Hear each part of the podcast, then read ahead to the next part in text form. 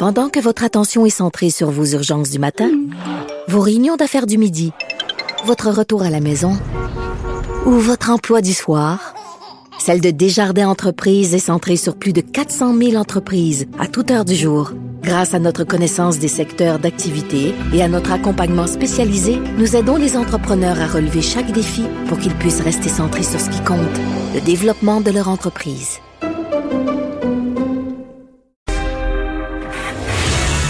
Martineau et l'actualité, c'est comme le yin et le yang. Impossible de les dissocier. Politiquement incorrect. Et bien sûr, nous parlons d'économie avec l'excellent Michel Girard, chroniqueur à la section argent du Journal de Montréal, Journal de Québec. Et Michel qui veut ressusciter une vieille idée de Jacques Parizeau. Allô? Oui. ben écoute, il y a des bonnes idées hein, qui, qui ont été lancées par Jacques Parizeau et ça remonte au début des années 80 lorsqu'il avait lancé en, tant que ministre des Finances sous le gouvernement de René Lévesque le régime d'épargne-action. Euh, c'était euh, le REA qu'on appelle un régime qui permettait aux entreprises québécoises euh, de faire leur entrée en bourse ou si elles étaient en bourse de pouvoir se financer par des émissions d'actions où les investisseurs, les épargnants bon, tu, euh, ben, tu investissais et tu avais droit à un, crédit, de, à une déduction fiscale, mais cela étant dit... Euh, c'est une très bonne idée. Si, mettons, moi, j'investis dans une compagnie québécoise, j'achète des actions, j'ai un crédit d'impôt. Exactement.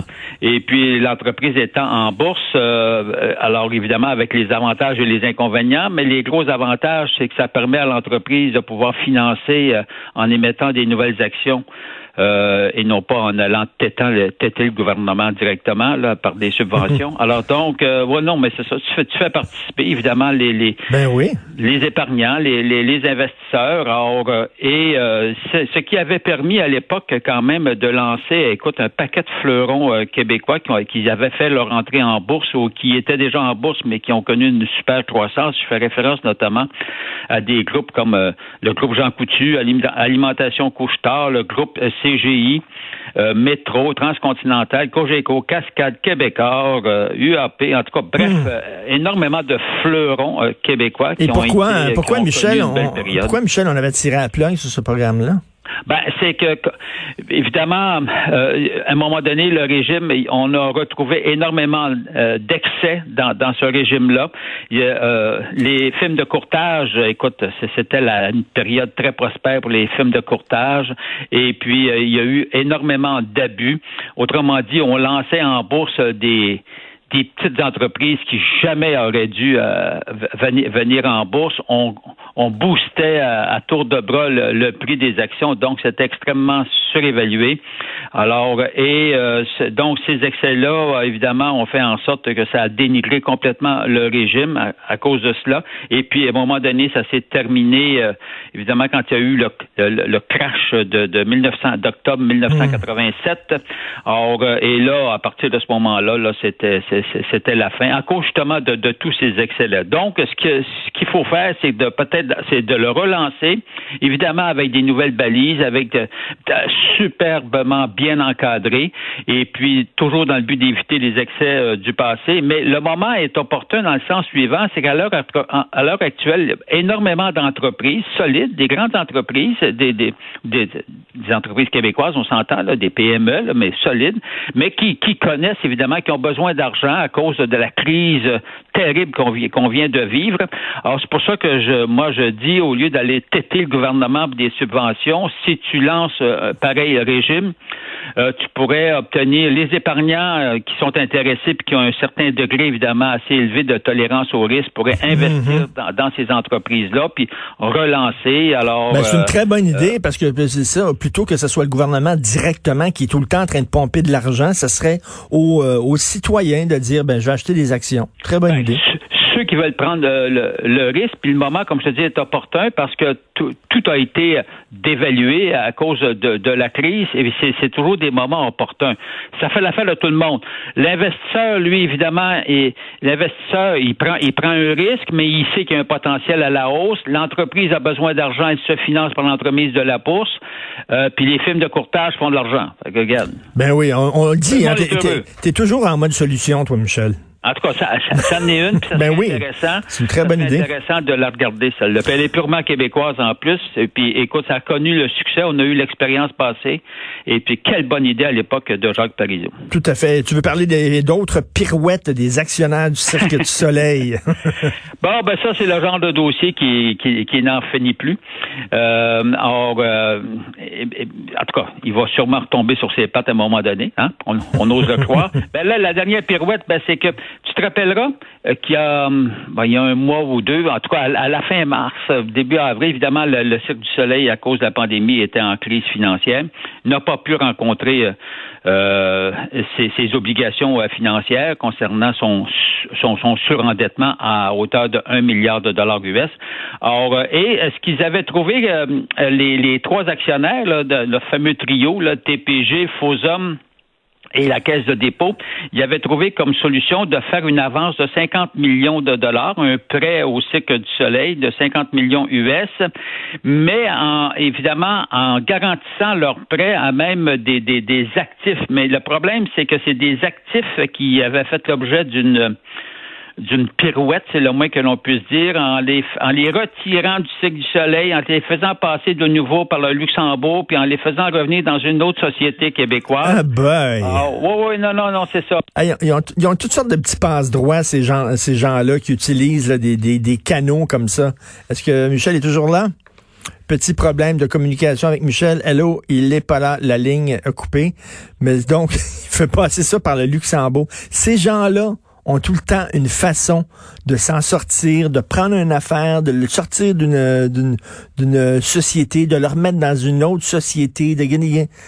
Ça me fait penser au film de Landromat. Je vous euh, conseille fortement de voir ce film-là sur Netflix de Landromat qui montre à quel point les ultra-riches, c'est sur les Panama Papers, et les ultra-riches utilisent toutes sortes d'échappatoires et toutes sortes de passe-droits que le citoyen ordinaire, lambda, ne peut pas utiliser pour sauver de l'argent, pour têter euh, des, euh, de l'argent au gouvernement, pour s'en sortir, pour payer moins d'impôts, pour payer moins de taxes. Donc, ça a l'air que le Cirque du Soleil fait exactement ça. Mais là, la communication a coupé malheureusement avec Michel là-dessus.